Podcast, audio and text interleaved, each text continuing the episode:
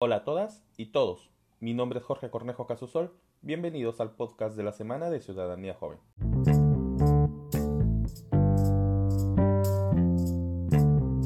Nos encontramos en junio, mes de la cultura afroperuana y Ciudadanía Joven, desde un nuevo espacio denominado Conversatorio Rumbo al Bicentenario, transmitido a través de nuestra página de Facebook, ha llevado a cabo dos eventos sobre el tema con importantes invitados. Susana Matute Charún, directora de Políticas para la Población Afroperuana del Ministerio de Cultura. Roberto Rojas Dávila, jefe de la sección de grupos en situación de vulnerabilidad del Departamento de Inclusión Social de la Organización de Estados Americanos, OEA. Ana Lucía Mosquera, especialista en comunicación estratégica en derechos humanos y desarrollo social, y Owen Lai, es director del Lugar de la Memoria, exdirector de Políticas para la Población Afroperuana del Ministerio de Cultura y especialista en gestión pública todos reconocidos académicos y activistas afroperuanos. En estas sesiones hemos entendido lo siguiente.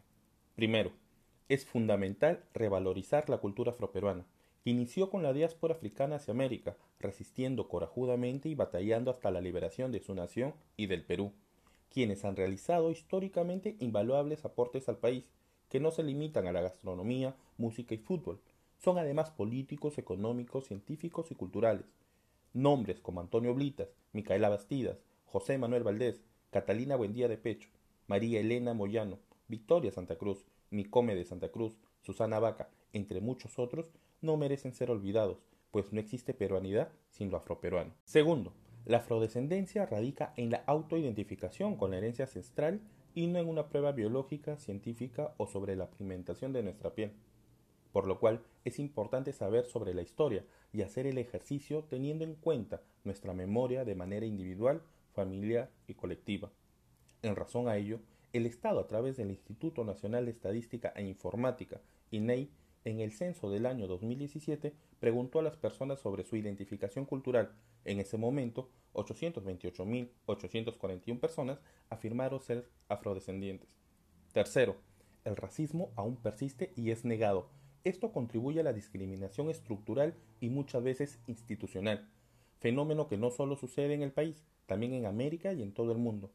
Consecuencia de estas desigualdades en razón al perfilamiento racial es la violencia desmedida que hemos visto en un sinnúmero de casos. Es la limitación al acceso de oportunidades, sentenciando muchas veces a la pobreza. Paradójicamente, mientras la pobreza ha venido reduciéndose en el país, para los afroperuanos se ha incrementado. Cuarto, la relación entre jóvenes afroperuanos y la educación es vital.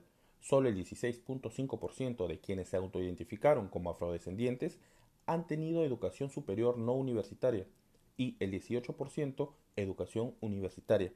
Es sabido que no acceder a una educación de calidad, en este caso el 65% de personas aproximadamente, trae consigo otras limitaciones relacionadas al empleo, obtención de ingresos, salud, movilidad y ascenso en la vida. Es por ello que debemos incidir constantemente en la educación para jóvenes, para que esta educación deje de ser una brecha y se convierta en una herramienta generadora de oportunidades. Quinto, necesitamos del trabajo conjunto de las instituciones internacionales y nacionales. Igual de necesario es que la voluntad política manifestada por nuestras autoridades se concretice en presupuesto, que permita dar cumplimiento a las normas y ejecutar las políticas públicas que se vienen elaborando. Sexto, sin la participación de la sociedad civil organizada, los medios de comunicación y de la ciudadanía de manera individual, nada se puede lograr. Está en nosotros mismos, en lo que vemos, escuchamos y consumimos.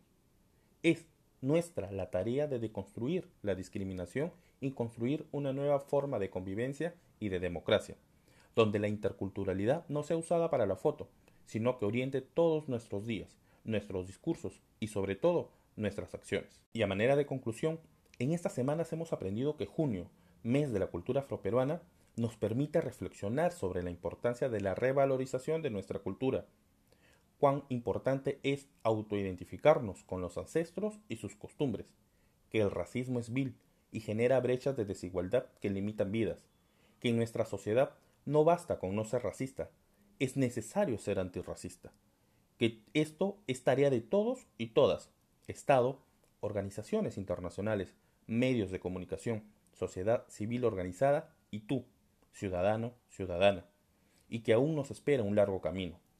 Junio nos brinda esta oportunidad de reflexión, pero para generar el cambio y lograr el objetivo es indispensable trabajar de manera sostenida los 11 meses restantes del año, siendo fundamental comenzar desde el hogar.